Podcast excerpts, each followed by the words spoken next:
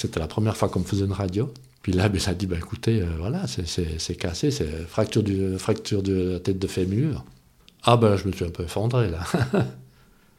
ah ouais, je m'attendais pas à ça, quoi. Je, savais qu'il y a quelque chose qui jouait pas, mais voilà, non, là, je me dis, mais voilà, on a traîné plus d'un mois. Euh, c'est vraiment, voilà, c'était, non, c'était le coup de massue, là.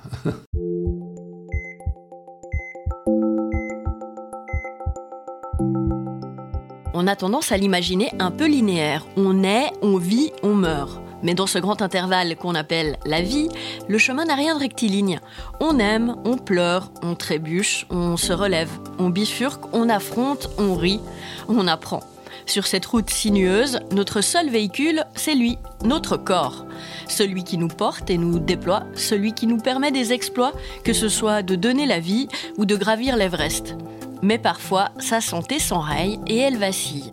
C'est alors que s'ouvrent une ou plusieurs parenthèses, entre lesquelles il va falloir l'écouter, comprendre les mots qui l'affaiblissent, les traiter ou apprendre à vivre avec, mais quoi qu'il arrive, un peu autrement que sans. Un sentier sinueux qui surgit au milieu de la route et sur lequel on vous emmène avec nous dans ce podcast. Que se passe-t-il quand la maladie, l'accident ou même des événements plus joyeux comme la naissance ouvrent une parenthèse dans nos vies? Ce podcast vous est proposé par Irs London, les cliniques Boisser et Cécile et le quotidien 24 heures. Peut-être avez-vous déjà entendu cette histoire. Au cours d'un effort modéré, un os lâche sans choc et sans prévenir. C'est ce qu'on appelle une fracture de fatigue. Elle survient lors d'une contrainte trop importante et répétitive exercée sur les os. Dans 80% des cas, cela concerne les membres inférieurs comme le tibia, le péroné ou le talon qui amortissent les impacts avec le sol. Et il n'y a pas que les sportifs d'élite qui sont concernés. Entre 10 et 20% des consultations de médecine du sport concernent ces fractures de fatigue. Laurent l'a découvert à ses dépens il y a 9 ans. Cet amateur de grandes courses populaires avait alors entamé les 10 km de Lausanne avec panache. J'avais déjà un petit peu des, douleurs, je, disais, je, mettais ça un peu sur le compte d'un peut-être un peu de surentraînement comme ça. Le jour de la course, je, bah, je me suis échauffé, je suis parti. Et après euh, un kilomètre et demi, deux, j'ai vraiment senti que ça commençait à. Il y a quelque chose qui jouait pas, quoi. J'arrivais pas à, définir quoi. Et à peu près à, ouais, à, deux kilomètres et demi, trois, je me, je me, suis arrêté parce que ça allait plus. J'arrivais plus à courir, quoi. J'ai marché. J'essayais de marcher, même après, j'arrivais même plus forcément à marcher. Donc je, je sautais sur un pied. Malheureusement, pas de, de, de Samaritain dans le coin. Et puis j'ai rallié l'arrivée tant bien que mal. Et puis en fait, ben, les copains, ils avaient la voiture tout près. Ils, ils je suis monté dans la voiture, puis j'ai pas été au SAMA, j'étais directement à l'hôpital aux urgences. Eux, que je suis arrivé, ben, bien sûr, on arrive aux urgences, hein, on tombe sur un médecin assistant. Hein. Pour lui, il partait sur une, euh, sur une tendinite. Et puis bon, je dis, bon, euh, voilà, une tendinite, ben, d'accord, alors laissons faire le temps, ils m'ont donné un arrêt de travail. Voilà, des tendinites, j'en avais déjà eu, mais jamais à cette localisation. Donc, j'ai pas fait. Voilà, oui, j'ai pensé, j'espérais que c'était ça, puis pas rien de plus, quoi. Et puis euh, là, je suis ressorti, donc ils m'ont donné des cannes. J'avais jamais, jamais marché avec des cannes. J'ai fait un faux pas, et là, j'ai eu très très mal. Je dis, bon, ben voilà, euh, je, savais qu'il fallait attendre un petit peu. Je suis reparti à la maison. Je suis arrivé chez moi, ça allait déjà plus. J'ai attendu, je crois, un ou deux jours. On habite à côté d'un EMS, donc ma femme, me dit non, non, mais là, il faut, qu'on redescende à l'hôpital. Donc elle était chercher un fauteuil roulant à l'EMS, donc j'arrivais vraiment plus à marcher. On est redescendu à, l'hôpital. Et puis là, euh, là j'ai eu un orthopédiste quoi, qui a dit euh, non, non, mais une tendinite, ça prend quelques temps, il faut attendre. Et puis bon, ils m'ont donné l'arrêt de travail. Toujours pas de radio. Je dis, bon, ben voilà, on fait, confiance au médecin, quoi. Et puis voilà, donc j'ai attendu, j'avais mon arrêt de travail. Quand j'ai plus d'arrêt de travail, ben je suis, ben, je suis retourné travailler. Mais voilà, on, m'aidait, j'ai continué à travailler. Puis après, euh, j'ai même fait de la, j'ai pris rendez-vous de la physio, j'ai pris rendez-vous chez un ostéo.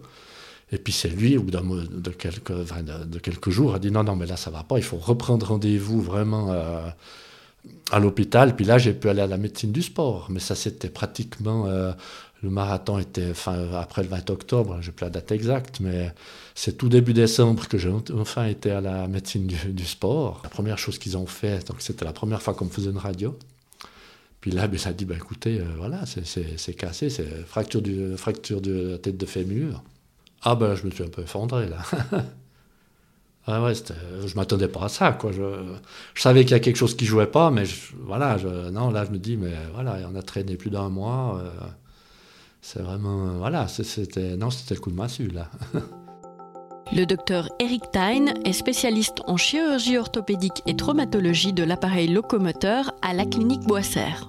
La fracture de fatigue, euh, c'est quand vous mettez des contraintes anormalement élevées, que ce soit en intensité ou en durée, sur un os qui a priori est sain. Si vous faites ça de façon répétitive, chronique, ben, disons l'équilibre que chaque os a dans son métabolisme, c'est-à-dire euh, entre euh, résorption osseuse et reconstitution osseuse, ben, il penche en faveur de la résorption. Donc on aura un déséquilibre en faveur de la résorption osseuse. Donc l'os se fragilise euh, progressivement et euh, va finir à casser à un moment ou à un autre sans qu'il y ait un traumatisme adéquat qu'on a normalement dans une, comme on a dans une fracture entre guillemets standard ou fracture fraîche.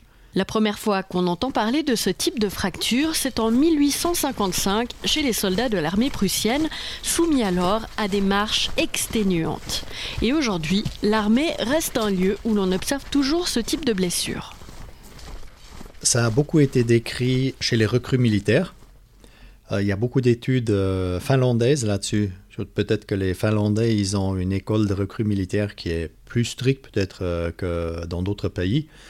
Bah, des jeunes, a priori en bonne santé, mais peut-être peu sportifs, doivent soudainement faire des marches forcées d'une vingtaine de kilomètres avec leur sac à dos, un fusil d'assaut, etc. Donc une charge assez importante, avec probablement aussi des chaussures qui sont peut-être pas si adéquates que ça pour faire des marches prolongées, et qui soudainement développent des douleurs. Donc euh, et qui, euh, bah, où c'est clairement décrit qu'il y en a pas mal qui ont fini avec une fracture du col de fémur, par exemple. Le patient lui-même, euh, s'il n'a aucune idée de ce que c'est qu'une fracture de fatigue, c'est probablement difficile pour, pour s'autodiagnostiquer. Ce qui est classique dans le diagnostic, ou disons dans la douleur, c'est qu'elle, contrairement peut-être à une tendinite, qui peut-être ou une, douleur arthrosique qui est plutôt présente euh, au début de l'activité, quand le corps n'est pas encore chaud ou l'articulation concernée n'est pas chaude, euh, la fracture de fatigue, elle augmente progressivement avec la durée ou euh, de l'intensité, de la, ou la, durée de l'effort, disons. Et elle se calme aussi rapidement après quand on arrête. Ce qui est par exemple pour une douleur type arthrose plutôt le contraire, c'est-à-dire au début ça fait mal, après quand l'articulation est chaude, la douleur elle diminue, Bon, après, si vous continuez à forcer dessus, elle va revenir. Hein, donc, mais euh, le déroulement, il est quand même différent. Après plus d'un mois d'errance médicale, c'est le soulagement pour Laurent, du moins temporaire. Sa fracture s'est déplacée et il ne connaîtra l'issue de son intervention chirurgicale qu'à son réveil. Ça, ouais, un mélange entre un soulagement de dire ben voilà, on a, on a identifié ce qui se passait une petite appréhension parce que j'avais déjà eu d'autres euh, petites interventions. Des fois, le réveil est un peu compliqué. Donc euh, voilà, rendez-vous avec les anesthésistes, un peu expliquer mon parcours et tout ça. Et puis rediscuter avec le médecin, il m'a dit, bon, on va déjà, ils ont ce qu'ils appellent une table de torsion, il m'a dit, on va déjà essayer avec ça. Et puis euh, après, bon, on verra, c'est en ouvrant qu'on verra ce qui, ce qui se passe, quoi. Et puis il m'a dit, il y, aura, il y aura la prothèse et puis une plaque qui seront prêtes à être utilisées en fonction. Et puis voilà, bon, il y a eu l'opération, puis que je me suis réveillé, il m'a dit, ben voilà, on a, la table de torsion, on a essayé, mais ça n'a rien donné. Et puis ben, on vous a mis la plaque, quoi. J'ai échappé à la, j'ai échappé à la prothèse, mais j'ai la plaque que, que j'ai encore actuellement. Une prise en charge rapide d'une fracture de fatigue permet généralement de limiter les complications. Si on traîne trop, ça va prolonger le temps de guérison. Euh, parce qu'en en fait, dans notre société actuelle, on n'aime pas trop parce qu'on est tous impatients, disons, donc on veut que ça guérisse le plus vite possible. Après, il y a différentes, en fonction de la fracture euh, ou de la localisation de la fracture, ben, vous avez des fractures qui sont plutôt à faible risque de pouvoir causer des complications. Il y en a d'autres qui sont plutôt à risque élevé de causer des complications. Euh, si vous avez maintenant une fracture de fatigue, euh, je dis du deuxième ou du troisième métatarsien au niveau du pied, à part que vous avez des douleurs et que ça va vous embêter, vous risquez pas grand-chose. Au pire, même si le métatarsien est cassé, euh, ben, à ce moment-là, au, plus tard, on va le diagnostiquer et puis on va le mettre au repos, il va consolider, a priori, il n'y aura pas de séquelles. C'est tout à fait différent si vous avez la même chose au niveau du col de fémur. surtout si c'est du côté euh, supérieur du col où vous avez des forces de traction, bah, si là vous tardez trop et que la fracture se complète, bah, vous pouvez finir avec une fracture déplacée du col de fémur. Et ça augmente en fait le risque de faire une complication au niveau de la vascularisation de la tête du fémur, c'est-à-dire que la tête du fémur ne soit plus irriguée par le sang, euh, ce qui peut engendrer ce qu'on appelle une nécrose de la tête fémorale, c'est-à-dire que la tête fémorale, elle, meurt. Et le seul traitement qui existe pour ça, c'est une prothèse d'anche. Et ça, si vous avez ça chez, une, par exemple, une jeune recrue militaire de 20 ans, bah, c'est catastrophique. Donc d'où c'est très important de le diagnostiquer rapidement. Et d'ailleurs, pour revenir sur les exemples euh, euh, finlandais, bah, eux, après avoir mis en route un programme de dépistage systématique, bah, ils ont pu diminuer le risque, alors premièrement le risque de développement d'une fracture de fatigue au niveau typiquement du col de fémur euh, ils ont pu le, diminuer d'un certain pourcentage, mais surtout, ils ont pu clairement diminuer le risque de complications parce qu'ils ont fait un diagnostic précoce et puis euh, ben, ils ont pu éviter que ces fractures se déplacent finalement. Ils ont pu les diagnostiquer à, un moment précoce de, de l'apparition avant qu'il y ait ces complications potentielles. Et Laurent n'est pas au bout de ses émotions. Alors âgé de 50 ans, on veut exclure tout autre problème osseux chez lui. Après, ben, j'ai eu un médecin des maladies osseuses qui, qui est arrivé, enfin qui est venu me trouver. Il m'a dit, ben voilà, on va, on va, quand même faire quelques, quelques examens, tout ça. Puis là, j'ai commencé à, flipper un petit peu parce que moi, j'ai dit, ben voilà, une des causes de, fracture de fatigue, ça pourrait être des métastases, quoi. Donc là, c'est vrai que ça a été un peu le gros. Ouais, c'est un peu. Puis bon, bah, heureusement, c'était pas ça, quoi. Ben ouais, parce que ça, voilà, ça quand même après. Euh, bon, je revis normalement maintenant, j'ai même pu recourir. Enfin, j'ai recommencé par du vélo. Mais voilà, c'était. c'est un changement de la vie quand même, quoi. Et on pense toujours que ça arrive qu'aux autres, quoi.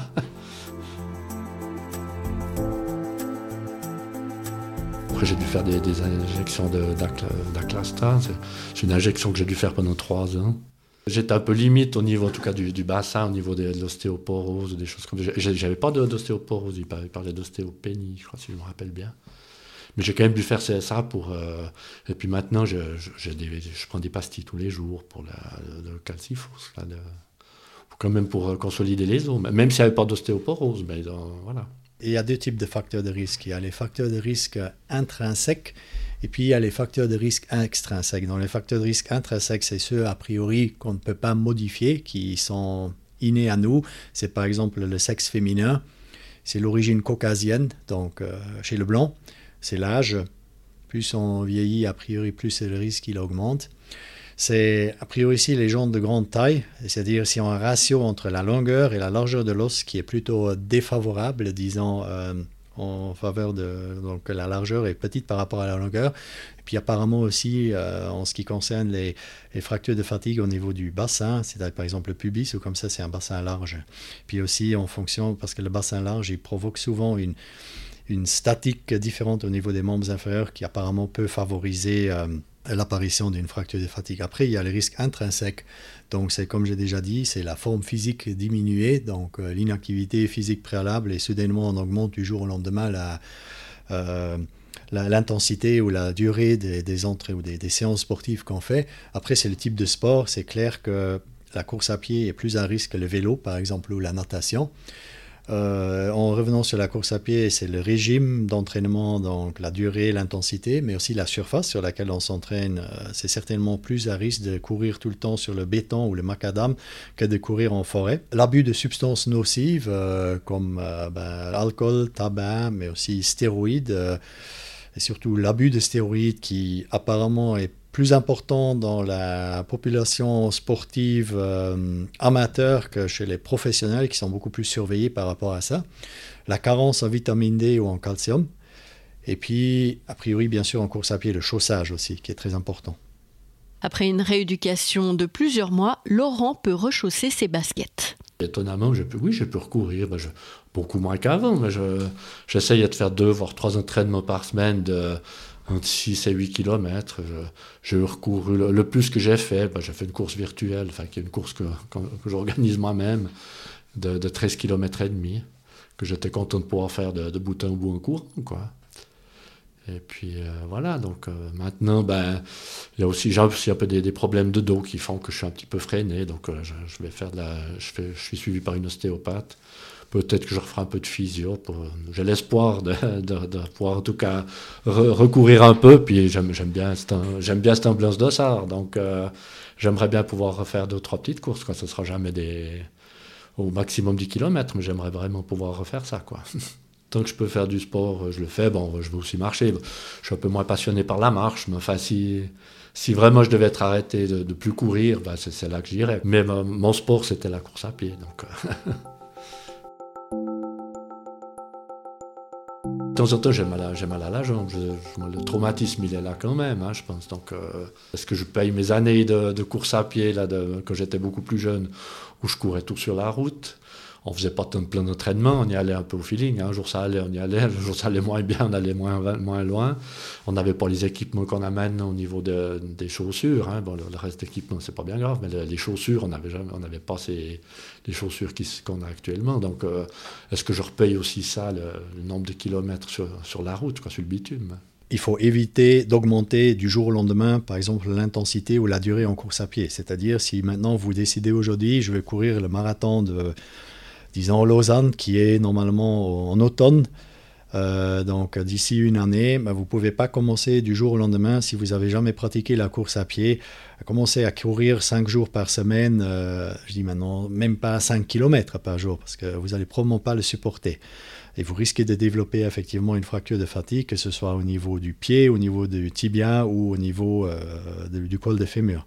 Donc il faut, il faut vraiment faire un, programme adapté et puis qui augmente très très progressivement euh, et normalement pas non plus augmenter simultanément l'intensité et la durée. Plutôt d'abord là, après diminuer à nouveau la durée, peut-être augmenter l'intensité, puis après de nouveau.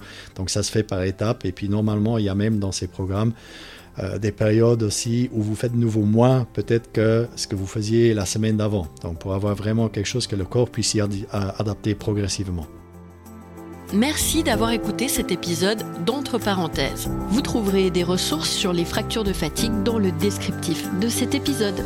Et si vous avez aimé, n'oubliez pas de mettre 5 étoiles et un commentaire sur votre application d'écoute préférée pour donner de la visibilité à ce nouveau podcast.